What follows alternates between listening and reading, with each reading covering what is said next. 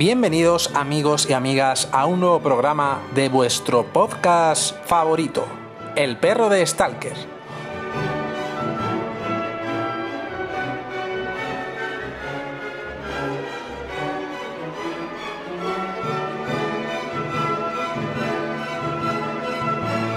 Un programa formado por las grandes mentes pensantes de arroba y-navarro mejía y arroba Alex G. Clemente.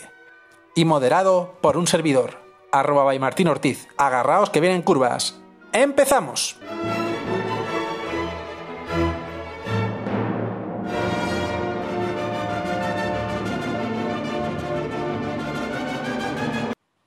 Bien, bien, bien. Y para empezar con un plato fuerte, comenzamos en el perro de Stalker con una gran noticia. Y es el Premio Princesa de Asturias de las Artes, que este año recae en los músicos cinematográficos Ennio Morricone y John Williams. Un premio conjunto a dos músicos que son indispensables en la historia del séptimo arte. Eso está claro.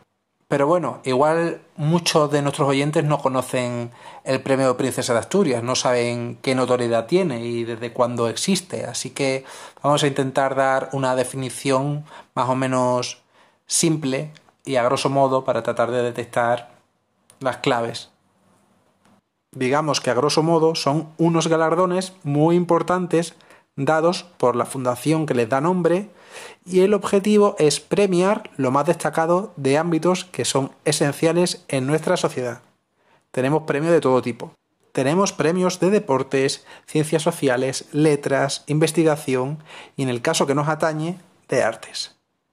Donde años anteriores han destacado la presencia de figuras de la talla de Bob Dylan, Woody Allen o Michael Haneke. Ya poniendo el foco donde nos interesa, amigos, ¿qué pensáis del premio? Morricone y Williams. ¿Consideráis que es merecido? ¿Tiene alguna especie de lógica? ¿Tiene sentido que sea conjunto? ¿Deberían habérselo dado por separado? No lo sé, pero para eso están nuestros expertos, Ignacio Navarro y Alejandro González. Así que vamos a empezar por la A. Alejandro, ¿qué opinas al respecto? ¿Qué piensa del Princesa de Asturias? Bueno, a ver, mm, a mí me parece merecidísimo. O sea, por John Williams y Ennio Morricone creo que son de los mejores compositores que, de música para, para cine que ha habido y, y, que habrá, si no, vamos, seguro. Y ahí están sus trabajos y simplemente hay que echar un ojo a la filmografía de cada uno de ellos para ver la, la cantidad de películas que tienen, de bandas sonoras que son reconocibles y que han supuesto un antes y un después en la, en la historia del cine. Que se lo den en conjunto o no, bueno, pues yo creo que ya es una cuestión más eh, de edad. Yo fíjate que pensaba que, que, John Williams era más joven, pero que no, no, no se le separa mucho, mucha, mucha edad uno del otro. Creo que se lo merecen, es lo importante, y, y se merecen este y todos los premios de, del mundo, vamos. Sí, yo en eso estoy de acuerdo también. Yo creo que sí que se lo podría haber dado por, por separado, porque la contribución de cada uno de ellos es imprescindible en la, en la, historia del cine. Se les ha tendido a asociar, pues, aparte de por la profesión y la edad, también un poco por eso, porque eran dos compositores que representaban dos tipos de cine que fueron creciendo sobre todo en los años 70, un poco pues eh, John Williams con las primeras películas de, de Spielberg, y Morricone con, bueno, ya en los años 60 con las, los Spaghetti Western de, de, Sergio Leone y demás. Y entonces, pues eh, una renovación del cine, tanto en Estados Unidos como, como en Italia, que luego han ido un poco confluyendo. Y yo creo que es verdad, pues bueno, se ha intentado un poco compartir el reconocimiento, porque John Williams históricamente, sobre todo por parte de, de la Academia de Hollywood, ha tenido mucho más reconocimiento, como es lógico, es un compositor ahí muy, muy recurrido, tiene un montón ya de, de, nominaciones a Oscar, tiene cinco Oscar y tal, y Morricone, aparte de, de un Oscar honorífico, no consiguió la, la estatuilla eh, en competición hasta, hasta 2016 con eh, Los Odiosos 8, que también Williams estaba nominado ese año, y ya un poco se, se hicieron la foto juntos y demás, y sobre todo a partir de, de esa fecha ya pues están en, en, su última época, ambos pues se les ha tendido a asociar todavía más. Entonces yo creo que eso sí que podría justificar el premio conjunto, pero en todo caso yo creo que merecían un premio por separado. Bueno, en fin, lo importante es que tengan el premio, pero que cada uno tiene su contribución propia y importantísima dentro de, de la historia de la, de la, música en el cine. Me parece muy positivo que que siendo un premio de artes se centren en la música para cine, que no hayan querido dárselo a un director o a un actor, eso sería lo fácil, o ya tirar por el teatro o, por la pintura, arquitectura, etcétera. Me parece interesante que se lo hayan querido dar a la música, que hayan querido premiar a la música. Y, estoy con vosotros, que yo creo que William Morricone y igual Werner Herrmann, yo creo que son tres que todo el colectivo a nivel social podría tararear sus canciones más famosas, que se han convertido en éxitos de música popular, que creo que también es las claves de estos músicos, que no solo acompañan las películas, sino que tienen mucha personalidad e incluso nos las podemos poner para escucharlas sin película. Sí, sí. Sí, yo creo que es un punto en común entre, eh, entre ambos, ¿no? Entre John Williams y Ennio Morricone, es, asociar eh, directamente su música a, una película, a conocerla escuchar el, tema principal y decir, ah, vale, es que esto ya lo asocio directamente a, Superman o, a, o al bueno, el feo y el malo. Y eso no es fácil. Y, no es fácil además cuando han ido encadenando una tras otra. John Williams, es que te puedes tirar diciendo títulos y de Ennio Morricone y, no parar, que tienen un montón de, bandas sonoras reconocibles. Hoy traía una banda sonora de, de John Williams en concreto que, hizo para um, una película de Robert Altman que se llama Imágenes, del año 72. Y ahí vemos un John Williams muy contenido, casi de una composición de corte experimental. De hecho, colabora con un, compositor japonés que es percusionista, que se llama Stomu Yamasta. Y, es lo que digo, que si vas rascando en, unos y en otros, encuentras cositas raras y muy alejadas de lo que por lo que más se reconoce. Esta en concreto yo la recomiendo por lo diferente, por lo, por lo extraño que tiene, porque además es una película para nada comercial, pequeñita, de poco presupuesto, muy íntima, que se acerca más a, ese estilo de cine como de Polaski claustrofóbico. Hace una, una, partitura que alternando momentos melódicos, otras partes completamente disonantes que con el uso, como decía, de la percusión y tal, crea una atmósfera muy extraña, además muy en consonancia con lo que transmite la película, que es un desequilibrio mental de, de su protagonista. Y, y, creo que ahí se demuestra que el tío también es muy versátil y te puede decir algo completamente comercial y muy, muy grandilocuente, como decía antes, o algo más, más íntimo y, y, extraño experimental. Creo que también hizo John Williams otra composición para una peli de, de Robert Altman, que es de mis favoritas suyas, por no decir mi favorita, El Largo Adiós, creo que en los años 70, me parece que también tiene una, una banda sonora de, de John Williams. Sí. sí. que es verdad que tendemos a asociar las composiciones de, de John Williams con las más bombásticas, las más célebres, con su colaboración, pues eso, con, con, Spielberg y la Guerra de las Galaxias y demás. Y es verdad que yo, por ejemplo, si tuviera que recomendar una de, una de John Williams, sería también una un poco distinta, que hizo para JFK de Oliver Stone. Entonces ahí sí que tiene una parte, sobre todo en todas las secuencias de montaje larguísimas que tiene esa película, una composición que sin ser, pues, pues sin ser pequeña, porque es una película también muy épica, eh, no es una música minimalista ni mucho menos, pero sí que tiene un toque un poco más un poco más intrigante, un poco más de acompañamiento de esas secuencias de, montaje que para mí es muy también muy, muy característico y esa la recomendaría. Yo reivindico esta película e incluso la filmografía de Oliver Stone que está un poco denostada en esta década.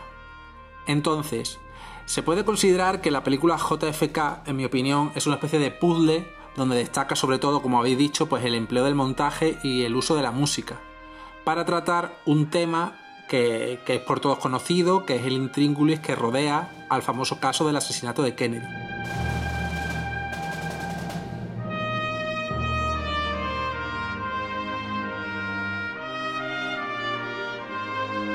Yo creo que con esto ya, ya nos queda más o menos claro un poco las claves de, de las bandas sonoras de las películas de Williams y ahora vamos a pasar a Ennio Morricone. Así que Alejandro, ¿Qué nos traes? ¿Qué tienes que destacar de el maestro italiano ahora amigo de Quentin Tarantino? Bueno, a mí Morricone, eh, claro, eh, Morricone, como comentaba antes Ignacio, se le identifica por la música que había hecho en los Western de, de, Sergio León en los años 60, en la trilogía del dólar, pues supuso pues, una revolución en la forma de entender la música para el western e incluso podríamos decir que si asocias música western, pues casi tarareas la, la canción del bueno, del feo y del malo. Y hoy yo quiero recomendar pues una que hizo después de la trilogía del dólar, que fue la de Hasta que llegó su hora.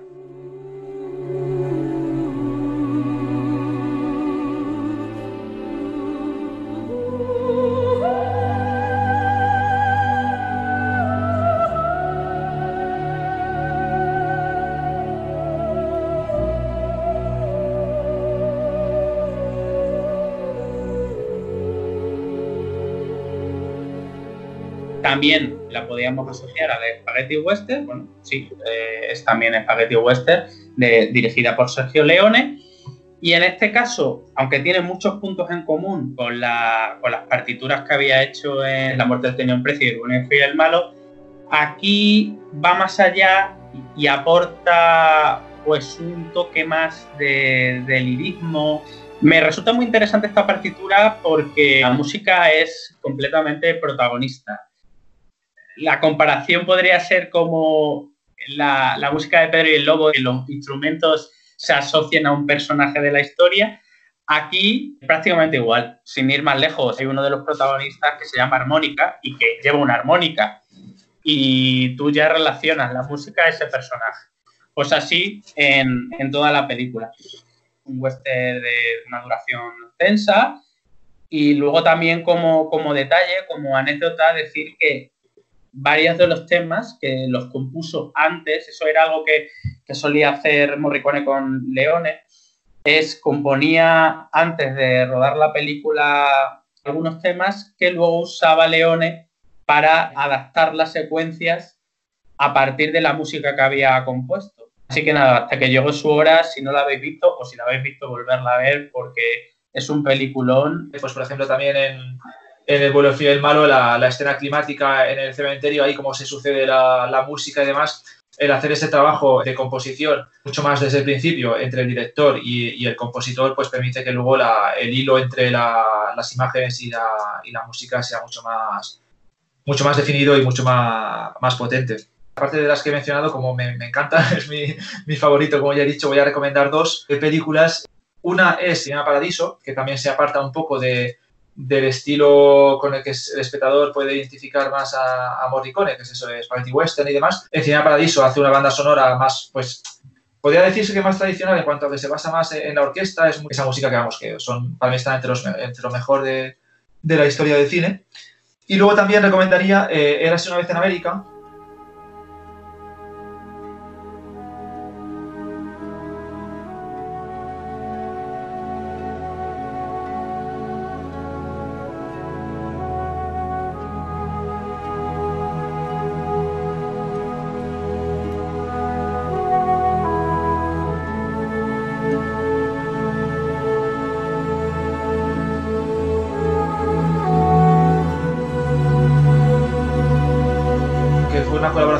con, con Sergio Leone otra vez, eh, en este caso pues eh, traspasando el, el, charco yendo a Estados Unidos para contar una historia de, de mafia, de gángsteres desde la era de la, de la, prohibición, desde los años 20-30.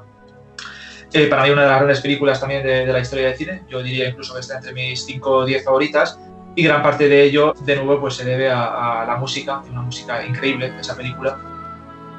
Morricone, vamos, es que, en fin, sin palabras.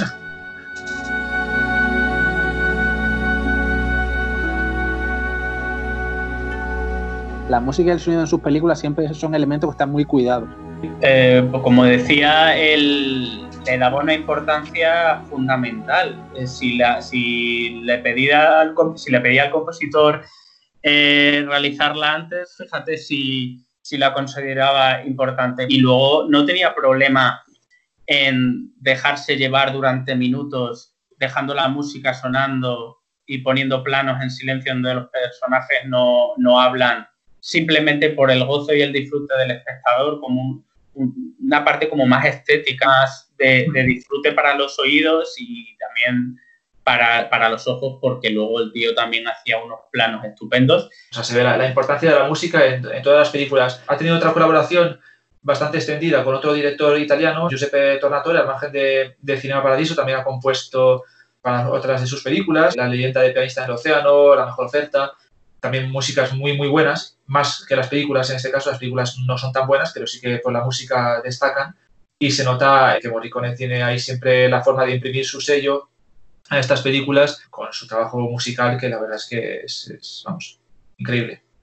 Sí, claro, es que podríamos decir casi que parece un, que es una parte más del guion, que Ennio Morricone podría estar participando ahí en, o acreditado como guionista, porque recuerdo, si mal no recuerdo, una, banda sonora que a mí también me encanta, que es la de La Misión. Eh, también el personaje de, interpretado por Jeremy Irons tocaba el, oboe en la, película. Y hay un tema de oboe que es el, más, el más famoso. No sé si era un oboe lo que tocaba Jeremy Irons y luego realmente sí que era el oboe en la, composición o una flauta o algo, pero sí que ya como que forma parte del guion la, la, música o el, sonido que ha creado Ennio Morricone.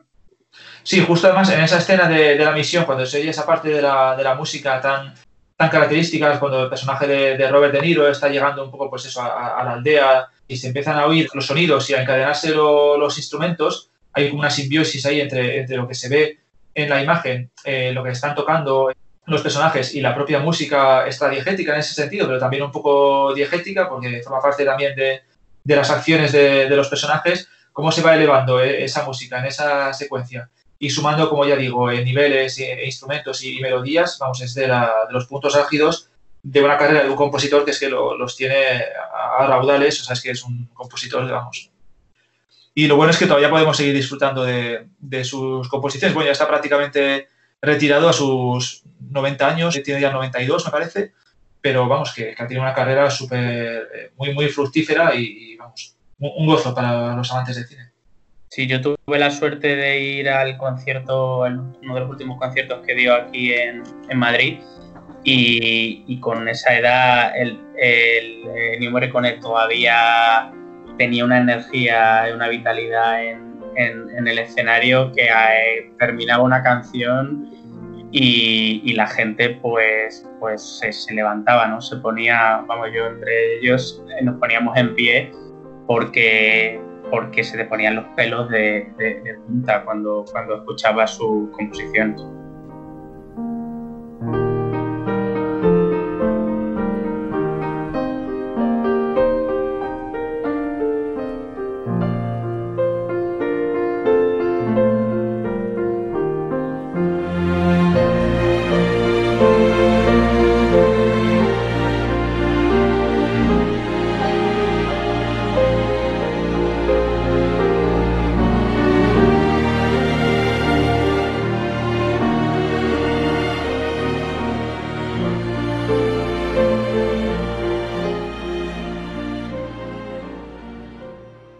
Y ahora, dando un giro de 180 grados, vamos a hacer la review de The Fight Bloods, Hermanos de Armas.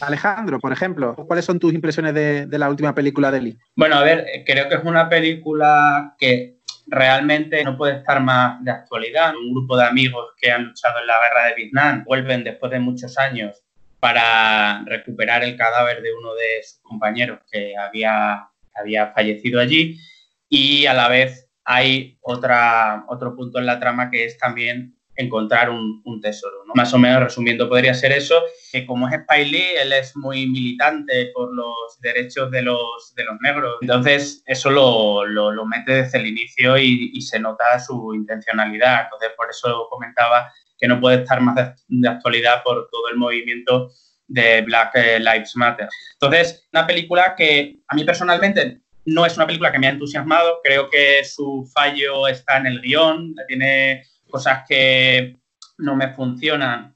Veo que hay una intencionalidad más de transmitir el mensaje y lo quiere hacer a, a toda costa. Complica un poco que yo conecte con la historia porque sobresale el mensaje más que propia organicidad un poco de la trama, que vaya todo más fluido. Entonces, bueno, interesante por lo que tiene de, actualidad, pero como película para mí no es muy destacable. A mí sí que me ha gustado mucho. Estoy de acuerdo con Alejandro en que tiene algunas cosas un poco inverosímiles y un poco forzadas, pero sin embargo, al final, la que puede ser la principal problemática para, los críticos de, esta película, que es un poco hasta qué punto logra un equilibrio entre la trama en sí y el mensaje, que también cuenta a través de, imágenes de archivo, cambiando pues esas imágenes del presente con el, con el pasado y demás, hasta qué punto se puede encontrar el espectador con ese equilibrio o, no. O no. Entonces, para mí sí que me ha funcionado. Es verdad que es una película nada sutil que intenta transmitir, como ha dicho Alejandro, el mensaje a toda costa, pero sí que le he encontrado el vínculo entre, entre la historia y, ese mensaje. Y para mí funciona, y aparte, pues porque para mí todos los actores están, están increíbles y en todos los apartados técnicos también la película es muy destacable, se ve muy bien, me ha resultado muy, muy entretenida y emotiva también por momentos. Ya se está hablando, sobre todo este año, que va a haber pocos, pocos estrenos nuevos y ya está la gente pensando pues en la temporada de premios y demás que el, personaje el que interpreta Delroy Lindo es uno de los de los veteranos de Vietnam que, vuelve a la jungla y demás vamos está portentoso y mínimo una nominación al Oscar casi seguro que, tendrá y ya está en la ya se habla de que está en, la contienda plenamente porque además eh, justo con la, con la actualidad a que también se refería Alejandro es una película que yo creo que va a tener mucho mucho impulso y mucho apoyo. Al final sí que tiene un punto de también de maniqueísmo, porque como el, personaje principal parece al final un malo muy malo, o incluso el de el que interpreta a Jean Reno aparece como un malo de J. Bond prácticamente. Entonces creo que está todo como muy para transmitirte el mensaje clarito y mascadito. Nada sutil, va, va como muy directo. Bueno, supongo que será ya una cuestión más, más, más personal, por, por eso de a lo mejor estereotipar un poco todo. Sí, no, eso es verdad. Eso es cierto que puede ser una crítica. A mí me funciona porque voy ya de la premisa que, que voy a ver una peli de propaganda prácticamente. Entonces ya entro en ese juego, pero es verdad que a mí también me suele molar un poco más de, sutileza y eso. O sea, para mí la peli tiene sus fallos, lo que pasa es que sí que me ha molado mucho en, muchos, en muchos aspectos, con lo cual le perdono un poco la, algunas cosillas pues un poco más forzadas, pues que sí, que, no es una peli perfecta, ni mucho menos. Puede decir que es como obvio y redundante, pero es que también es como directo y agresivo. Es verdad que, hmm. que no hace falta ponernos esa primera parte como medio documental de Mohamed Ali se niega a ir a Vietnam, ¿no? No es necesario, pero es que es como que su discurso es así de, reiterativo. A ver, no, sé si no, es necesario hasta el punto, o sea, yo creo que le da a la película también un toque, pues eso, también medio documental y como que extiende un poco, lo, hizo también en, en Black Clansman, en el, bueno, el filtrado de Ku eso como lo tradujeron, al final con el epílogo, tal, no sé qué, como que intenta, o sea, hace películas como de época, estas dos en concreto, y luego como que intenta extrapolarlo al presente, en este caso el presente con el pasado y Black Clansman al revés. Yo creo como que busca formas a través, pues eso, de imágenes de archivo y tal, de extender el mensaje que es verdad que puede ser un poco cuestionable porque dices hasta qué punto eh, se podría haber limitado simplemente a la historia de los personajes estos eh, volviendo a Vietnam, pero yo creo que también le da un toque a la peli como más, más potente en cuanto, a la, en cuanto a la extensión, aunque sea explícita, que podría ser más útil, pero bueno, del mensaje a mí me parece potente, o sea, a mí me, me transmite bastante fuerza eso. Sí, yo creo que Spiley lo tiene claro para introducir, pues eso es lo que le interesa. Me recuerda mucho también porque siempre suele ser bastante polémico este tipo de cine, o eh, me recuerda también la forma de concebir que tiene sus películas, que en Lowe le acusan pues de, que se nota demasiado el mensaje. A mí me parece que el mejor ejemplo, no sé si a vosotros os parecerá igual, pero es La Última Noche. ¿Habéis visto La Última Noche? Sí, sí, sí. Está muy bien. Esa película se ve como que hay una lucha entre la, historia y como el mensaje de, Spike Lee, es esa obsesión y esa furia que hay por lo de las Torres Gemelas y toda esa paranoia, ¿no os parece? Mm. Sí. Mm. Yo hace mucho que no la veo, la tendría que revisar, pero me gustó mucho. O sea, Edward Norton ahí lo peta, o sea, es que esa peli. Sí, yo creo que para mí es de mis preferidas de, de Spike Lee. Y tengo ganas de, volver a verla, igual que Ignacio, porque fue hace ya un montón que, la vi. Pero sí. El, personaje de, de Black Panther me parece bastante interesante y que salga poco le da como un valor, un poco como Kurtz, incluso hablando de Apocalypse Now, un rollo. A mí ese personaje me parece muy interesante. Sí, yo creo que es un poco como la conciencia de todos los personajes, el, el pepito grillo que a todos se les ha metido en la cabeza y no les deja estar tranquilos e intentar por los derechos de los negros realmente. Sí, además el actor este Chadwick Boseman, que es verdad que en Black Panther salía ahí mazado y tal, Luego adelgazó un montón para esta peli, que no se sabía muy bien si era para esta peli o para qué. La gente estaba especulando ahí porque había adelgazado tanto y eso. Porque claro, aquí sale en plan, pues eso, muy, muy delgado, muy, como muy quemado y eso. Y la verdad es que es un personaje muy interesante, lo que dices tú, o sea, le aporta un poco de sentido a, al vínculo entre, entre los personajes Yo principales. Que, que, lo había cogido porque ahora este actor pues está en la cima de su popularidad y pensaba que lo iba a utilizar Lee para vender la película, pero es verdad que sea el único cabeza visible del reparto, también le da un halo. Hizo también hace, hace unos años una película que yo la vi en el cine, que lo hacía, lo hacía muy bien. I Feel Good, que el director es Tate Taylor, que bueno, es el director también de, Help y es una película que está bien sin más, pero la interpretación de, del actor este Chadwick Boseman, y ahí demostraba ya que tenía, que tenía mucho talento el hombre. Y luego ya pues con, Black Panther pues ha, ha, alcanzado el estrellato y aquí en esta peli pues demuestra que, que es un actor a tener en cuenta. También es verdad que es una película muy mastodóntica, que incluso en un primer montaje duraba tres horas.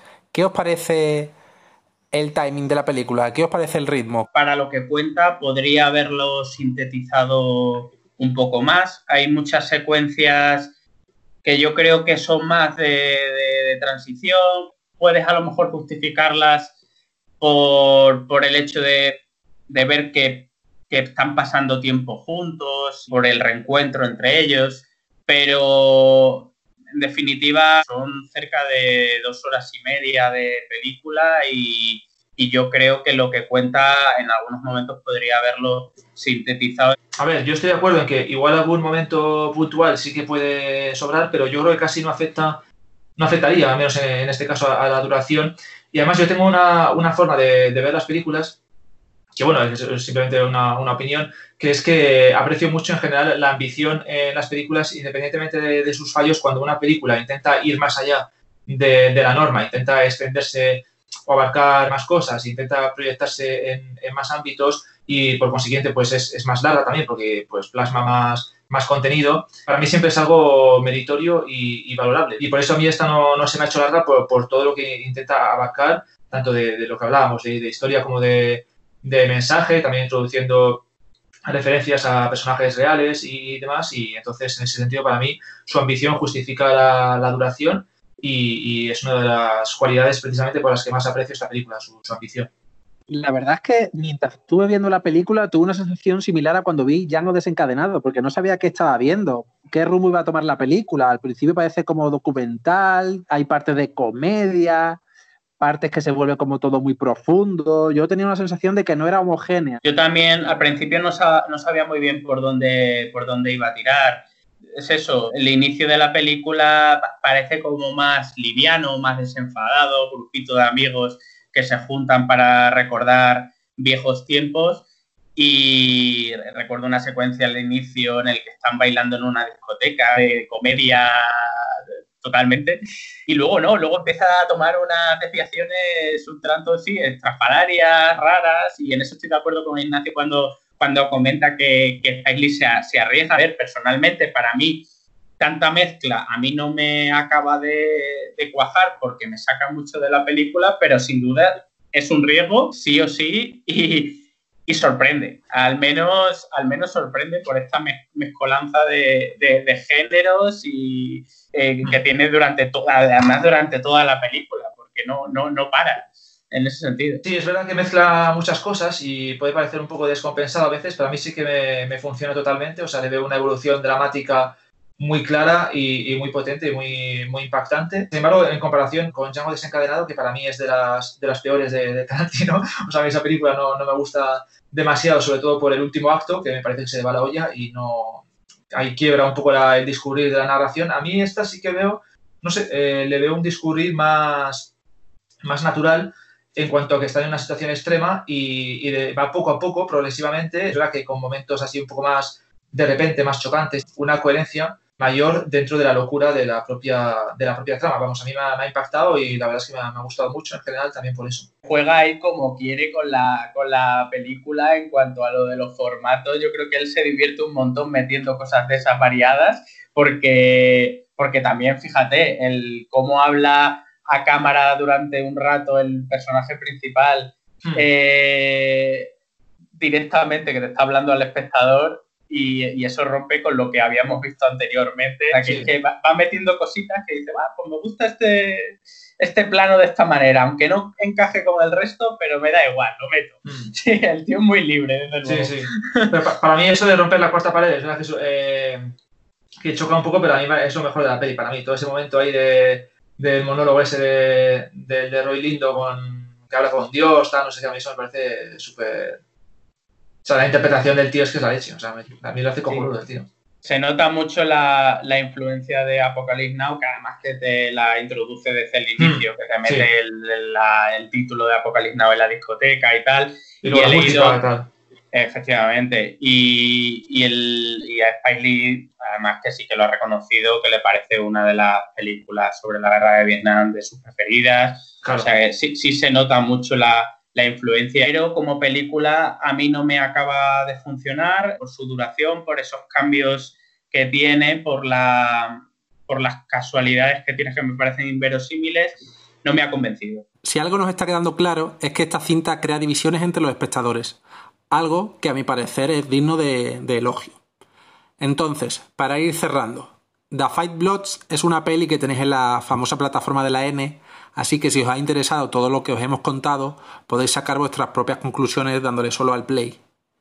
Y entonces, para poner el broche de oro a este programa del perro de Stalker, vamos a pinchar un tema de Marvin Gaye, que ha sido única y exclusivamente la fuente musical que ha nutrido a la película de Spike Lee. Así que nos vemos en el próximo podcast, espero que estéis ahí. Muchas gracias a nuestros colaboradores, Alejandro, Ignacio, chao.